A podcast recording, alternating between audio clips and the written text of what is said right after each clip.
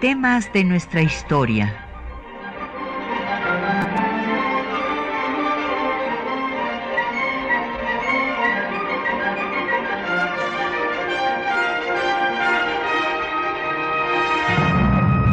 Un espacio que difunde el conocimiento del pasado para comprender nuestro presente. Programa a cargo de la maestra Patricia Galeana.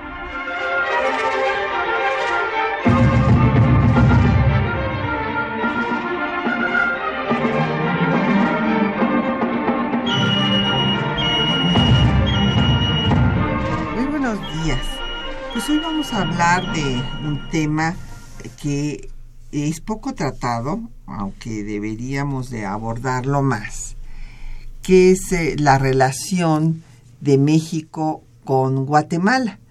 Y bueno, yo sé que ahorita pues todo el mundo está pendiente de el vecino del norte porque el señor Trump ya declaró la guerra comercial con el impuesto al acero y al aluminio y todo mundo habla del tema. Y este pues hoy vamos a hablar del tema de nuestra frontera sur porque eh, fue una frontera también muy conflictiva, es más yo diría que lo sigue siendo, sobre todo ahora con las grandes olas migratorias. Y he tenido la fortuna de recorrerla en helicóptero, a pie, y bueno, pues es una frontera inexistente. Eh, no sabe uno cuándo está de un lado, cuándo está del otro, y pues ha habido muchos conflictos que son poco conocidos en general por eh, nuestros conciudadanos, entonces vamos hoy a dedicar el tema a hablar de eh, pues la relación difícil que se da con Guatemala a lo largo de todo el siglo XIX, desde la independencia, y también hace 100 años, que es cuando uh, Guatemala decide incorporarse a la Primera Guerra Mundial, a diferencia de México, que como recordarán, mantiene la neutralidad. Y esto le permite, pues, estrechar sus vínculos con Estados Unidos. Y nos acompaña el doctor Felipe Ávila. Bienvenido, Felipe. Qué bueno que estés aquí con nosotros. Gracias por invitarme, Patricia. Y tenemos para nuestros radioescuchas diversas publicaciones que nos dio el centro, gracias al Centro de Investigaciones sobre América Latina y el Caribe, el CIALC, de nuestra máxima casa de estudios. Y tenemos en primer lugar la obra de El Imperio Mexicano y el Reino de Guatemala, proyecto político y campaña militar 1821-1823 de Mario Vázquez Olivera. Y también eh, tenemos otra obra ya de temas contemporáneos, en donde se ve justo pues eh, ya el tema de la migración, violación de derechos humanos, entre otros, y esta obra es La justicia transicional en perspectiva comparada eh, Centroamérica y México. Es una obra coordinada por eh, Valeticia Orduña, eh, Ralph Sprenkels y Jorge Juárez, también publicada por el CIARC. Entonces, pues usted llámenos, díganos cuál es la obra que quiere eh, pues eh, para leer este fin de semana si eh, la que da cuenta del arranque de esta relación difícil con Guatemala en el inicio del siglo XIX o la que trata ya los problemas actuales.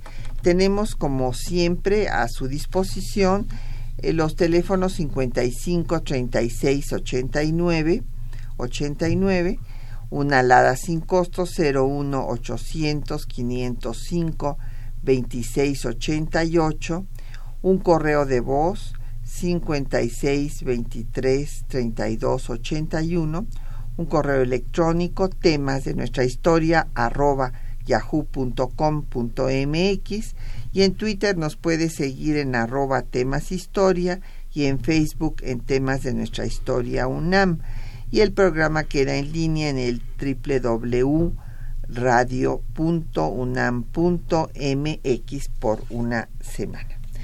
Bueno, pues el doctor Felipe Ávila ya no necesita que lo presentemos, nos acompaña eh, frecuentemente en este espacio. Él eh, se formó originalmente como sociólogo, luego ya hizo su doctorado en historia, es investigador del Instituto de Investigaciones Históricas de la UNAM y actualmente eh, dirige el área de investigación en el INERM, en el Instituto Nacional de Estudios Históricos de las Revoluciones de México.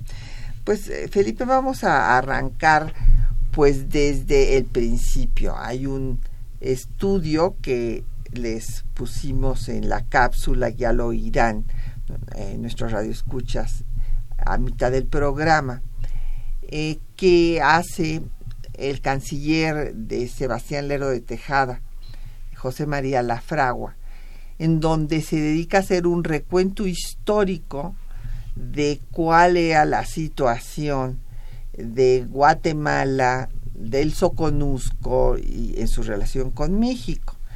Y en esta relación él se remonta hasta el imperio azteca.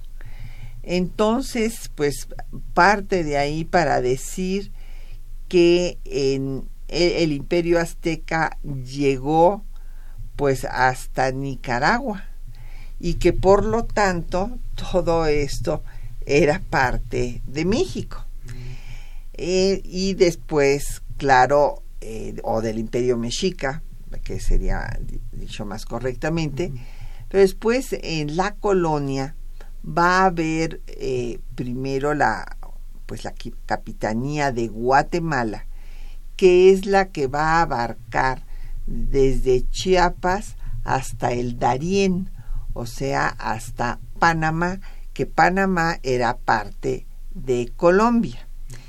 Y entonces esta capitanía de Guatemala pues va a estar eh, fragmentada, organizada territorialmente de diferente forma cuando triunfan eh, las reformas borbónicas. ¿Se acuerdan ustedes que en, España viene un cambio dinástico? Se acaban los Austrias eh, o Habsburgo en 1700 precisamente y empiezan los Borbones de origen francés, que son los que están hasta la fecha. Y estos Borbones, eh, en particular Carlos III, hijo de Felipe de Anjou, va a establecer un diferente sistema eh, político que implica otra organización territorial, que es el de las intendencias. Y entonces en estas intendencias, pues resulta que Guatemala va a tener varios partidos y uno de estos partidos va a ser Chiapas que incluye el Soconusco. Entonces resulta que cuando viene la independencia, pues hay una serie de, en fin, ya veremos con más detalle, encuentros y desencuentros. Primero se une todo, se unen todos al imperio de Iturbide, después cuando cae el imperio de Iturbide se separan pero eh, hay una actitud eh, pues un tanto belicista primero de México al mandar a, Vicente Filisola a que disuelva una junta eh, pues que tenía tintes secesionistas de México en Chiapas pero después el Congreso de 1824 deja en libertad a Guatemala, perdón, a, Chiapas para que decida, bueno, y también a Guatemala y a todos los demás, y ya los demás pues quedaron eh, separados de México y formaron las Provincias Unidas de Centroamérica, pero Chiapas, en Chiapas había dos grupos, el grupo pro México y el grupo pro Guatemala, y también había el Chiapa Libre.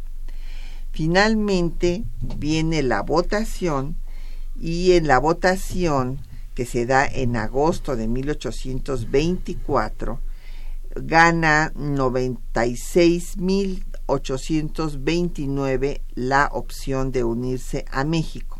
96.829 votos a favor de México, 60.400 a favor de Guatemala y 157.024 neutrales.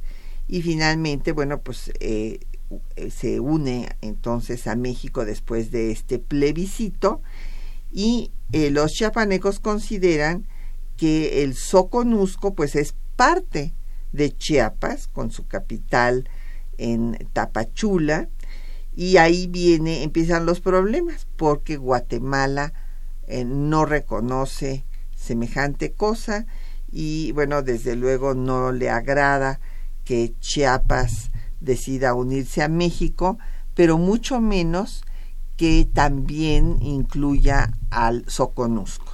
Sí, yo creo que has hecho un muy buen resumen de la historia de esta región tan importante y desde luego tienes toda la razón en subrayar que a pesar de su importancia es un tema muy poco trabajado tanto por investigadores mexicanos como por investigadores guatemaltecos. Hay, pocos libros escritos sobre esta historia compartida. Eh, creo que también, como señalas en la cápsula que vamos a escuchar, eh, la historia tiene que remontarse a la época prehispánica. Es una región culturalmente homogénea, es una región habitada por, por mayas, por el pueblo maya. En todo el sureste mexicano y parte de lo que hoy es Centroamérica, las naciones independientes centroamericanas, pues la cultura dominante fue la cultura maya y sigue teniendo eh, un enorme peso. Son regiones que eh, albergan a una población indígena maya y, de otros grupos de, origen mayense muy importantes hasta la fecha. Eh, y es esto lo que explica pues buena parte de la historia posterior de todos estos conflictos, de todos estos pleitos entre regiones, eh, de esta división en, en, la sociedad en donde hay unos que son partidarios de unirse a México, otros que son partidarios de unirse a Guatemala. Hay también eh, pues un intento supremacista de Guatemala sobre el resto de Centroamérica eh, con el que México no está de acuerdo. Y bueno, yo creo que todos estos años desde que somos naciones independientes son, son años preñados de conflicto es, es una región fronteriza, pero una región fronteriza particularmente complicada por este pasado común eh, y por estas reivindicaciones territoriales. Como era una sola región en la época colonial, eh, y después con la independencia se fragmenta, pues quedan eh, familias divididas de uno y otro lado y, y, reclamos de territorio que consideran pues los que quedan al, sur que los del norte deberían de ser parte de ellos y también al revés, los que quedan al norte del lado mexicano, pues consideran que, que eh, la frontera no, no, no, está bien definida. Por eso el pleito de todo el siglo XIX entre Guatemala y México ya como naciones independientes es por delimitar los límites. Es, algo que, que no se resuelve y que causa muchísimos conflictos. Así es, y, y bueno, pues causa muchos conflictos y eh, va eh, Guatemala a en varias ocasiones a pedir, y sobre todo ya en la etapa eh, finales del siglo XIX y principios del XX, a pedir la intermediación de Estados Unidos, lo cual pues es reprobado totalmente por, por México, pero pues finalmente tenemos que eh, reconocer que aunque hubo una respuesta muy airada del canciller Mariscal en 1881 de que esto equivalía a una guerra, el pedir la intermediación de Estados Unidos, pues después de todo acaban aceptándolo. Y es, es muy triste también, ahorita me viene a la mente otra obra fundamental de otro tema también muy complicado, que fueron los derechos de México sobre Belice, a los cuales abdicó justo el canciller Mariscal. Justo eh, él cedió esos derechos de México sobre Belice a los ingleses. eh, lo cual es terrible. Hay un libro que le dedica a don Isidro Favela al tema de, de Belice, que en fin todos los mexicanos debemos leer, donde habla de pues la abyección de Mariscal frente a los ingleses. Y bueno, pues aunque Mariscal había dicho, es el canciller de Porfirio Díaz, ¿verdad? Y de, y de bueno, en ese momento de Manuel González. Y aunque había dicho que no, pues finalmente se reúnen en Nueva York, aceptan reunirse en Nueva York y aceptan pues firmar una, un tratado preliminar y que se haga una comisión que estudie finalmente cuál va a ser esta frontera y ese, esa comisión terminará de ajustar pues eh, los eh, límites entre los dos países hasta en 1899. Vamos a hacer una pausa y pues eh, esta zona es zona de temblores, ¿verdad? También en Guatemala y eh, exacto, bueno, más todavía en Nicaragua que decía Humboldt que era un país erizado de, volcanes y por eso ahí no debería hacerse el paso interoceánico. Pero bueno, vamos a escuchar una eh, melodía que justo hace alusión a este tema de los sismos. Se llama Noche de Luna entre Ruinas con la marimba eh, de Chapin, Chapinlandia. Y eh, bueno, pues habla justo de todo lo que pasa después de los terremotos ocurridos en 1917 y 1918.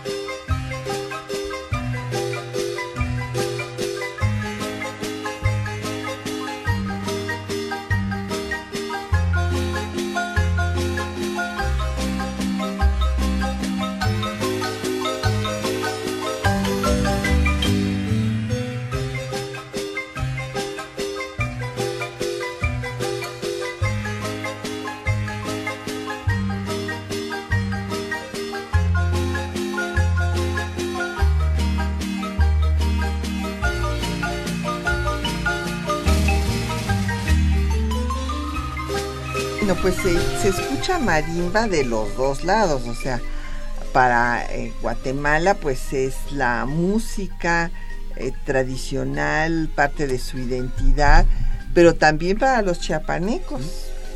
En fin, es una música muy hermosa y no solo para los chapanecos, eh, también este en, Veracruz y incluso en Veracruz se, escucha también marimba. Bueno, pues nos han llegado diversos comentarios y preguntas. Lucrecia Chávez de Magdalena Contreras nos dice que si el imperio azteca empezó en el sur y se subió hasta Tenochtitlan o nada más los mayas se unieron del sur, no. Doña Lucrecia, el imperio azteca viene de Aztlán, es ciudad, este lugar de garzas, y esto es en Mazatlán, por de, Mazatlán, de ahí viene una tribu que venía justo del norte, va, es al revés, bajan del norte al sur y van a ubicarse primero en Chapultepec. Van a empezar a desecar ahí este el agua porque los dejan el lugar que les dejan es un lugar pues que era pantanoso y ahí empieza la historia de la desecación que después llevaron a su máximo los bueno, no, al máximo los hemos llevado los mexicanos, hay que decir, o sea, después los españoles continuaron y nosotros también, y entonces acabamos con lo que era una bellísima Venecia. Y con Porfirio Díaz, que se da el gran proyecto de desecación del lago a través del Gran Canal. Así es, entonces este se acaba y justo este calor que estamos viviendo ahorita y eh, pues la resequedad y que en fin andamos todos enfermos de la garganta y todo bueno pues se debe a que somos una ciudad que es más grande que muchos países del mundo sin ríos. Entonces bueno pues es una verdadera tragedia. Pero eh, volviendo a su pregunta pues fue exactamente al revés. Ahora en la zona maya y ahí voy a sacar mis las, mis lecciones del maestro Alberto Ruz, que fue mi maestro de civilización maya, imagínense qué privilegio. Y este el tema es que el, si bien los arqueólogos han hablado del imperio medio y el imperio antiguo y nuevo y, demás, y pues las crestas de los templos mayas identifican de qué época es cada eh, templo, si están en la portada, si están a la mitad del techo o están atrás, es muy interesante cómo va cambiando la crestería, pues esto de los imperios que, repito, es un lenguaje que utilizaron fundamentalmente los arqueólogos, no corresponde a la organización que tuvieron realmente los mayas, que fue de ciudades-estado como los griegos. Y entonces, eh, bueno, pues ya sabemos que es una civilización avanzadísima que conoce eh, el cero antes que los europeos, tienen eh, pues sus observaciones del universo son maravillosas, la trayectoria de Venus también la conocen antes que los europeos, en fin, pero los mexicas pues fue, fueron un imperio que fue conquistando a los diferentes pueblos y como les decía yo pues se metió hasta Centroamérica. Ese es el argumento que usa el canciller Lafragua en el gobierno de Lerdo para reivindicar los derechos de México sobre esa región. Claro, ya nos estaba reclamando hasta Centroamérica, pero sí el Soconusco, que este que fue lo el último problema en arreglarse porque primero pues se debatía eh, y no bueno no gustó que Chiapas decidiera unirse a México pero querían que se uniera los guatemaltecos sin el Soconusco y que el Soconusco siguiera perteneciéndoles a ellos. Don Efren Martínez de la Gustavo Amadero dice que en qué consiste la relación con Guatemala. Pues una, es una relación muy conflictiva, don Efren, por este tema de los límites, porque primero Guatemala hubiera querido desde luego que Chiapas quedara bajo su jurisdicción Y bueno, cuando ya viene este plebiscito y los chiapanecos se unen a México, pues siquiera que el Soconusco sí, sí, siguiera perteneciendo a Guatemala.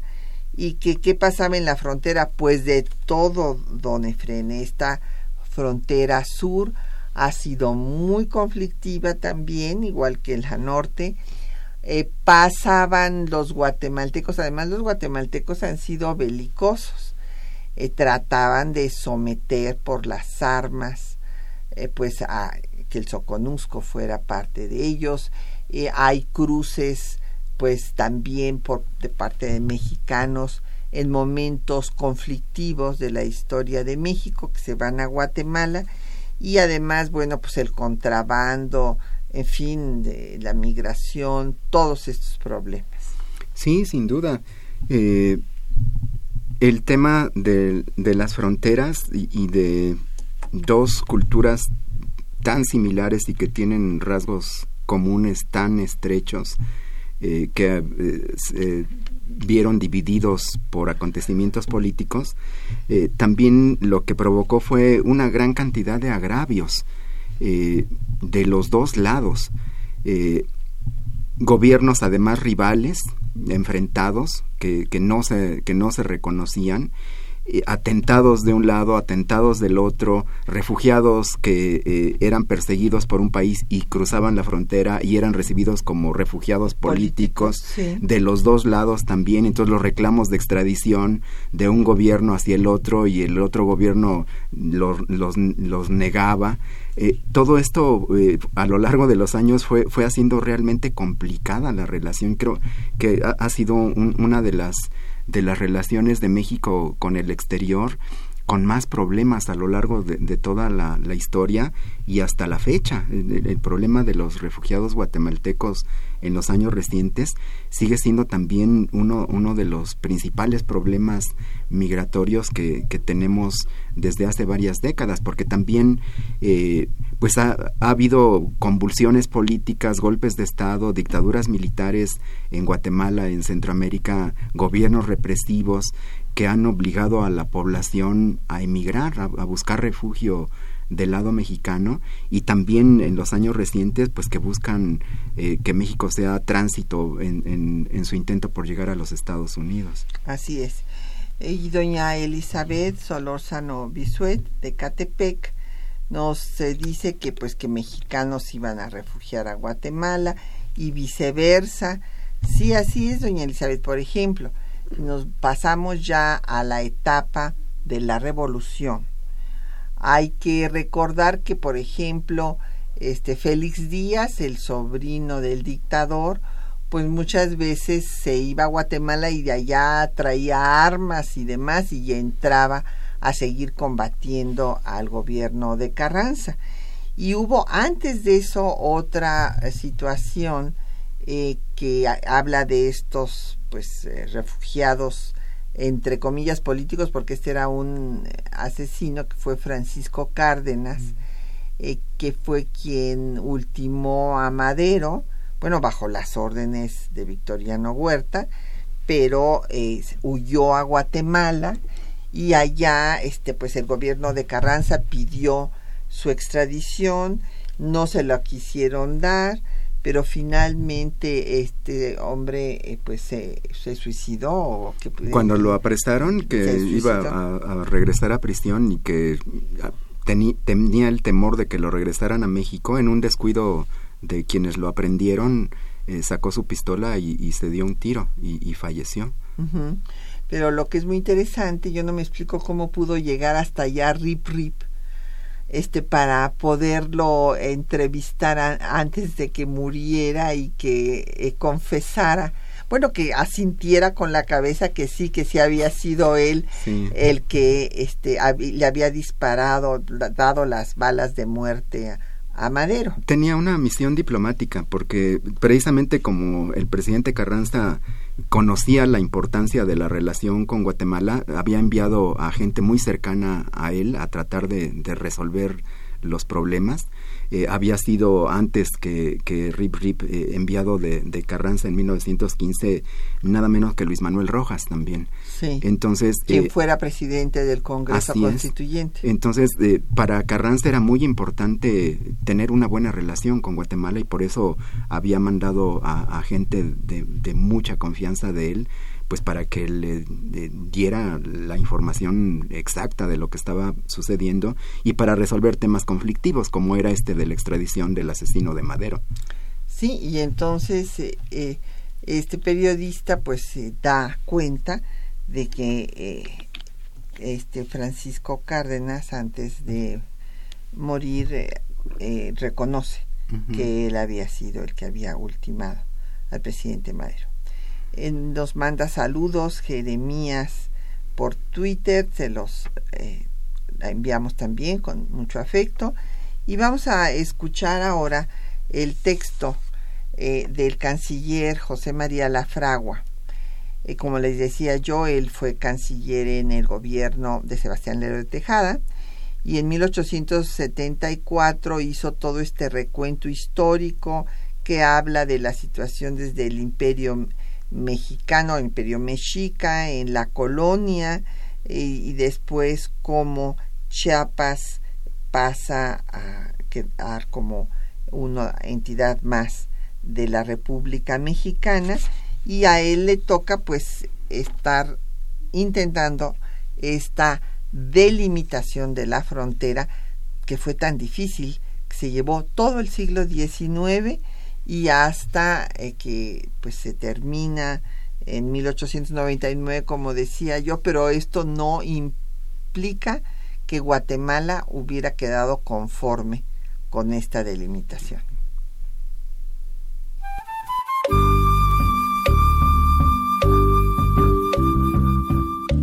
En 1874, México y Guatemala argumentaban tener derechos sobre el territorio de Soconusco, con este motivo, José María Lafragua, secretario de Relaciones Exteriores de México, hizo un recuento histórico de la anexión de Chiapas y de las relaciones con el vecino del sur. Escuchemos.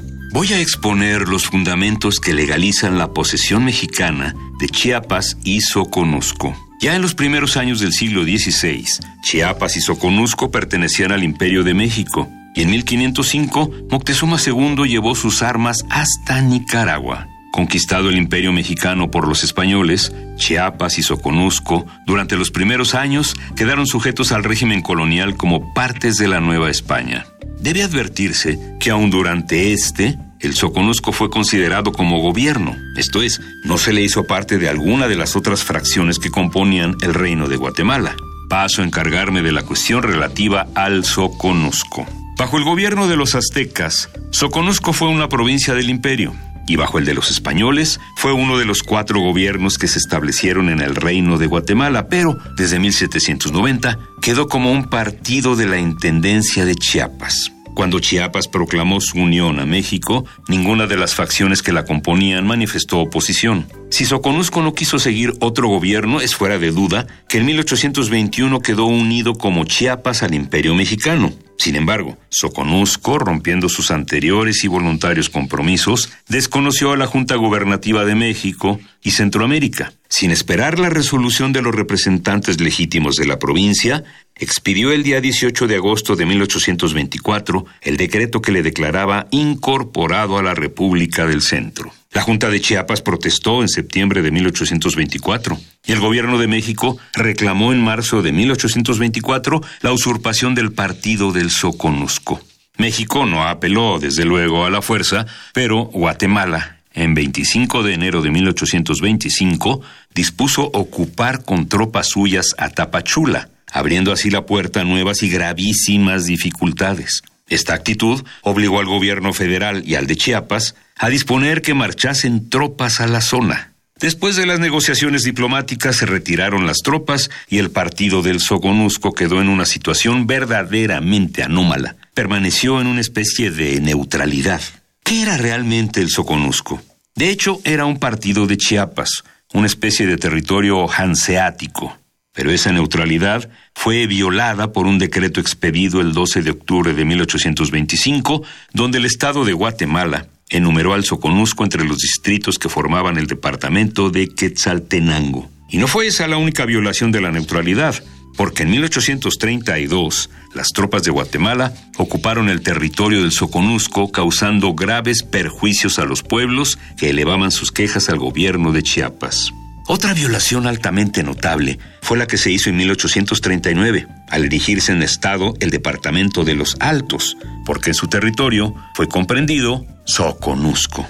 Estos y otros hechos posteriores prueban de la manera más concluyente que Guatemala, en el periodo corrido hasta 1842, violó repetidas veces la neutralidad que después ha invocado. México, entre tanto, se abstuvo de obrar cual pudo hacerlo en vista de tan notorias agresiones. Siendo esto así, se propone dar principio al trazo de los límites en un punto que ha sido considerado como divisorio de ambas fronteras. Ese punto es conocido con el nombre de Encantada, antigua ranchería que si bien ha desaparecido, no hay duda de que se hallaba situada poco más o menos a 5 kilómetros hacia el sudeste de la barra de Ocos, sobre la playa del Pacífico. Dicho punto hoy mismo se reconoce como limítrofe con el departamento de Suchiltepeques. El gobierno de México desea sinceramente poner feliz término a la cuestión que por su propia naturaleza ha sido origen de dificultades que deben desaparecer definitivamente en bien de los habitantes de ambas fronteras, en beneficio del comercio recíproco y en segunda prensa de la armonía de dos repúblicas realmente hermanas.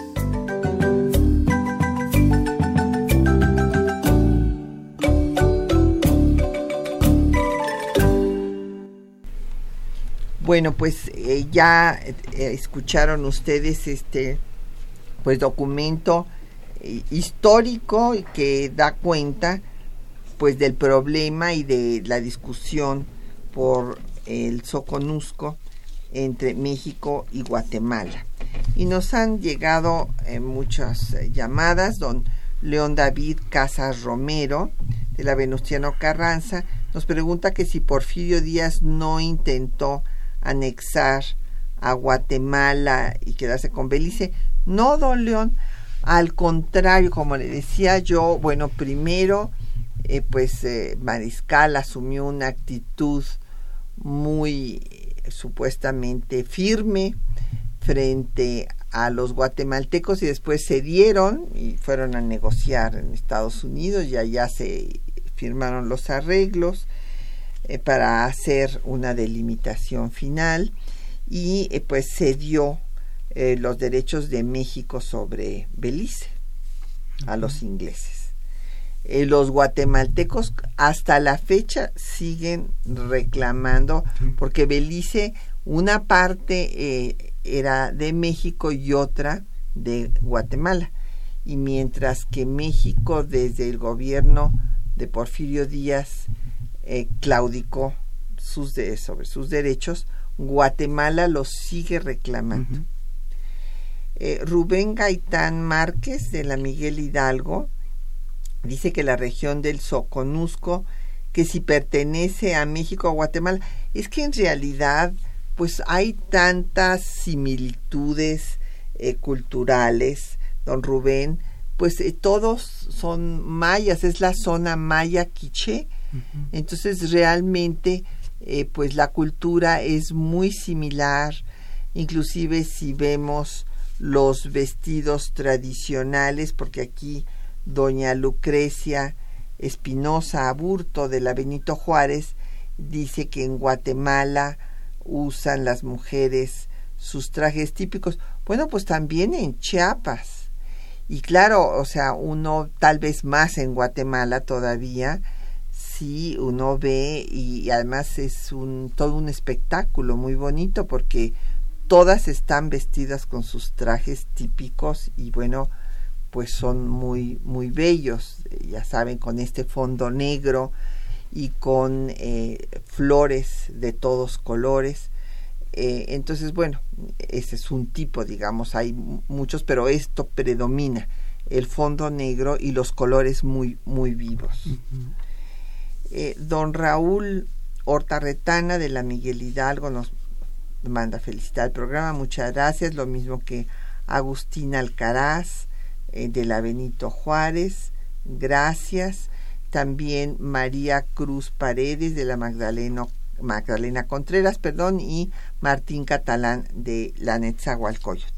Y bueno, entre los problemas, cabe, voy a hablarles de un momento en el que se mostró este espíritu belicista que les eh, decía yo que tuvo eh, tuvieron los líderes guatemaltecos en diversas etapas muy en particular hubo un intento en 1875 del presidente Justo Rufino Barrios de Guatemala para unir a toda Centroamérica y entonces eh, pues logró eh, que hubiera presidentes afines a él y a su proyecto en El Salvador y en Honduras. Y en 1885 Barrios proclamó la Unión Centroamericana y se autonombró él mismo como jefe de esta unión pero eh, pues eh, los centroamericanos no estaban de acuerdo, piden ayuda a México y este México pues acepta brindarles ayuda, pero eh, cuando pues se hubiera podido dar ahí una, una guerra, Barrios va a morir en combate con los salvadoreños. Sí, eh, como estábamos comentando hace unos momentos, eh, Guatemala no solamente mantuvo su reivindicación eh, territorial sobre Chiapas y sobre el Soconusco, sino también hacia los países centroamericanos hacia el sur de su frontera. O sea, a México le reclamaba Chiapas y Soconusco, pero también siempre trató de volver a unir a las provincias unidas de, Centroamérica, como, como se habían independizado originalmente.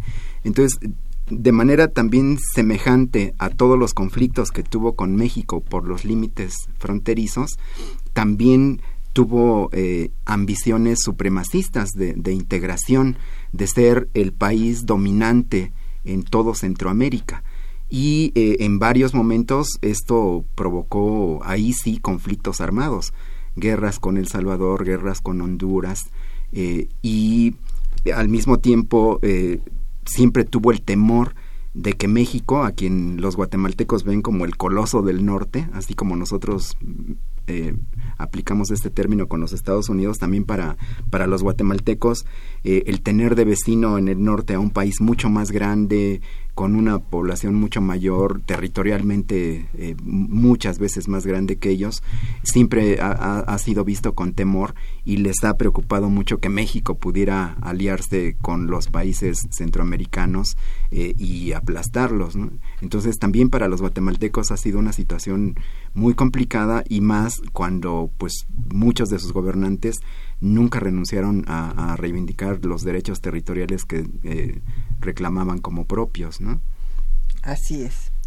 Sí, ha sido, en fin, una situación conflictiva. A mí todavía me tocó ir a un juego de, de béisbol, esto pues a finales de, del siglo pasado, del siglo XX, digamos, y me fue terrible. El juego se tuvo que interrumpir porque estaban jugando dos equipos juveniles de jovencitos, eh, de uno mexicano y otro equipo de Estados Unidos. Y todo el estadio le iba al de Estados Unidos. Y entonces cuando salen este pues eh, a jugar los mexicanos eh, este son abucheados, les avientan cosas. Bueno, la cosa se puso a tal punto que se interrumpió el partido. Sí, sí, sí. Lamentablemente. Bueno, pues vamos a escuchar otro poco de música.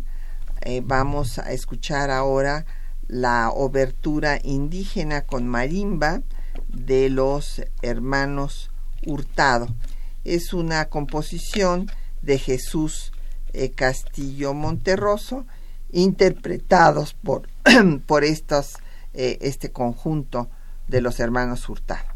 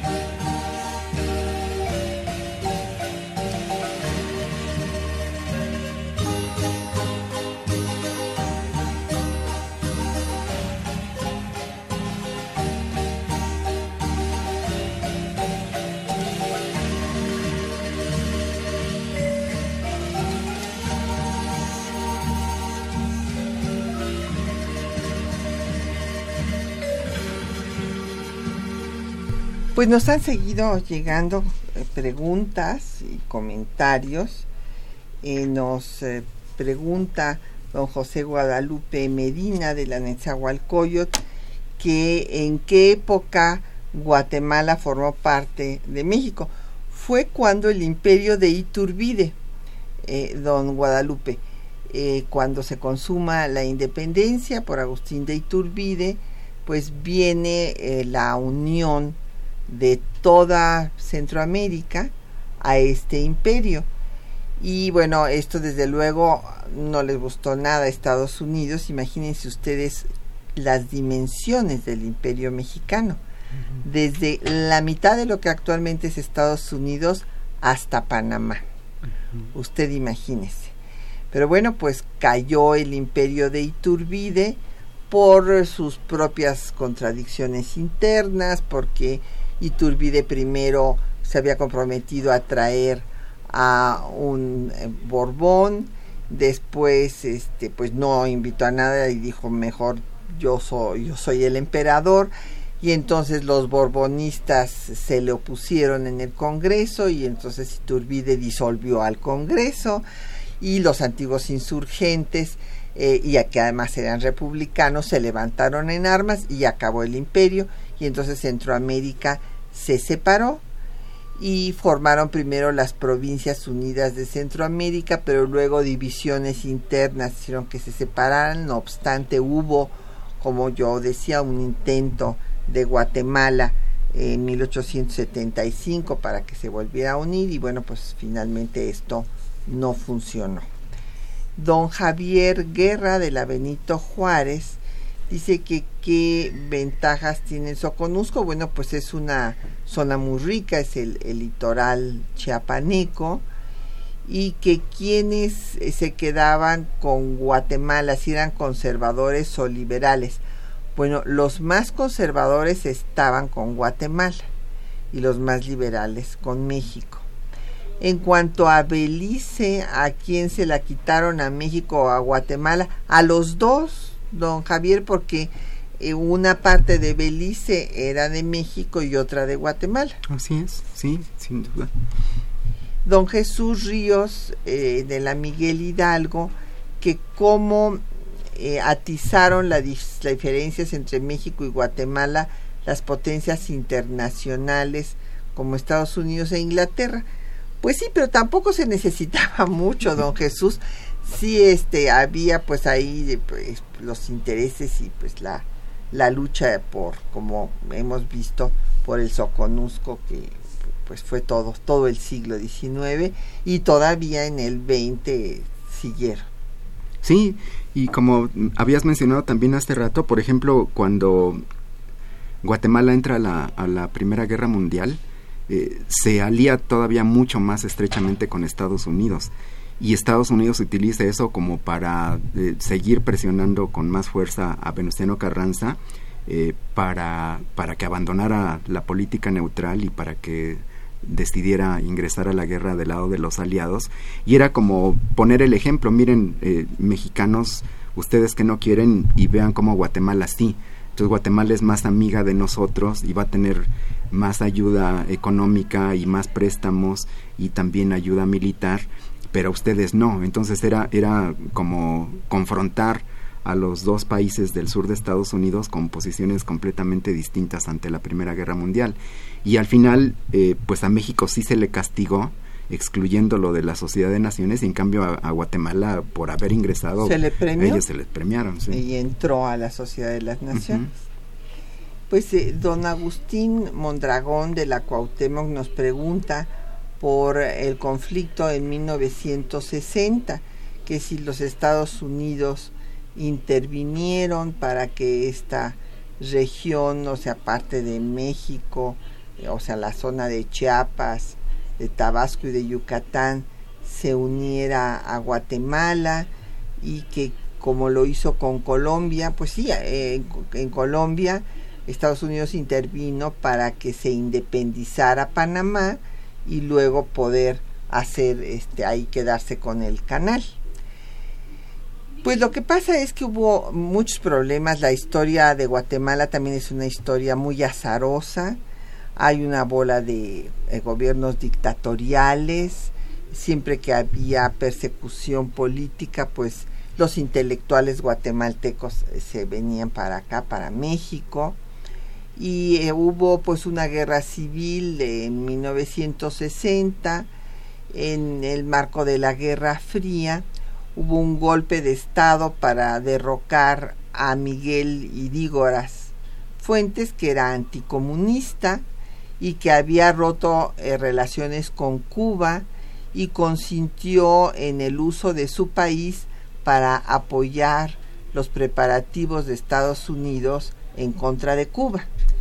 Y cuando esto salió a la luz, pues eh, hubo grupos armados que trataron de derrocarlo y este hicieron movimientos estudiantiles también, hubo una una rebelión popular y eh, tomaron eh, pues varios modelos de la revolución cubana incluso Estados Unidos interviene eh, con el escudo de las Américas y bueno, también viene después una dictadura militar de Enrique Peralta que creó una fuerza militar llamada los Escuadrones de la Muerte. Y bueno, eh, es una situación muy difícil porque continúan los conflictos de 1970 a 1974 con Carlos Manuel Arana Osorio, presidente también anticomunista, eh, proliferan los grupos paramilitares de extrema derecha y está subordinado a los designios de Estados Unidos y en, no, en 72 surge el grupo guerrillero, el ejército guerrillero de los pobres, con apoyo de los grupos de izquierda de la Iglesia Católica, conocidos como la Teología de la Liberación. Y bueno, finalmente en 74 hay un fraude electoral en el que interviene Estados Unidos para, para que, evitar que ganara el candidato de izquierda Efraín Ríos Montt, que ahora también ha estado pues perseguido, ¿verdad? Bueno, y juzgado sí. por corrupción. Sí.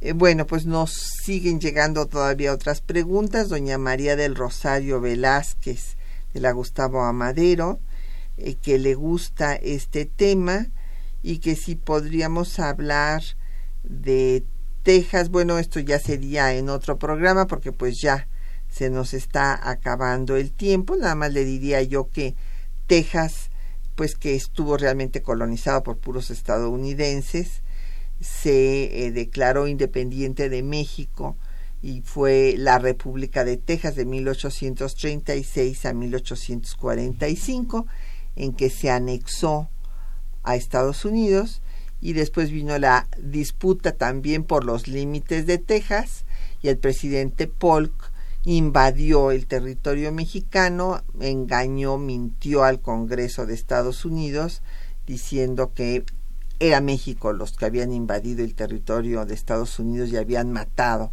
a estadounidenses y con este motivo justificó la guerra de conquista territorial sobre nuestro país que pues le quitó más de la mitad del territorio.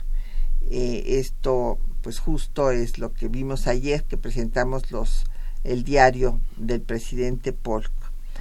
Y en cuanto al himno de Guatemala, que también nos pregunta María del Rosario Velázquez, pues eh, la letra es de un poeta cubano, José Joaquín Palma, que se inspiró más en la situación pues de su propio país que en la que vivió eh, Guatemala en su independencia, ya que Centroamérica pues se independizó de manera pacífica y bueno, pues la independencia de Guatemala fue una independencia que tardó un siglo y después cayó bajo la tutela de Estados Unidos.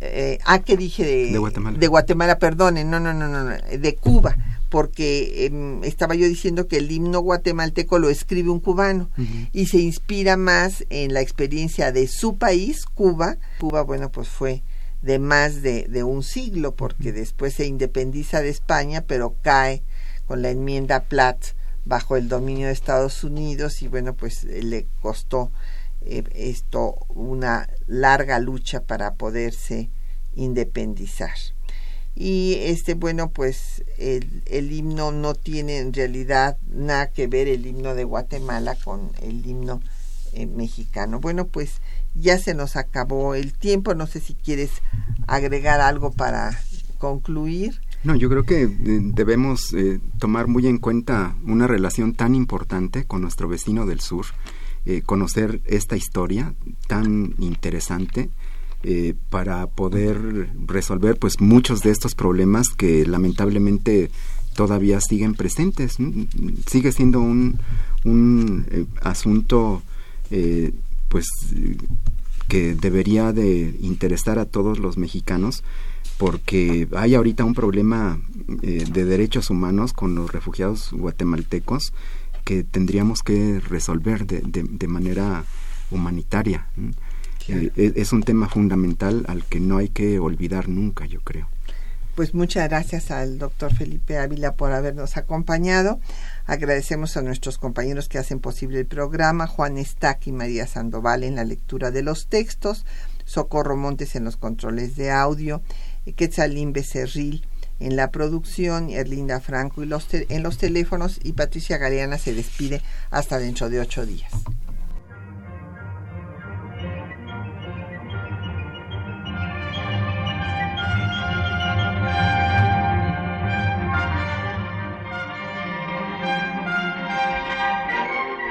Temas de nuestra historia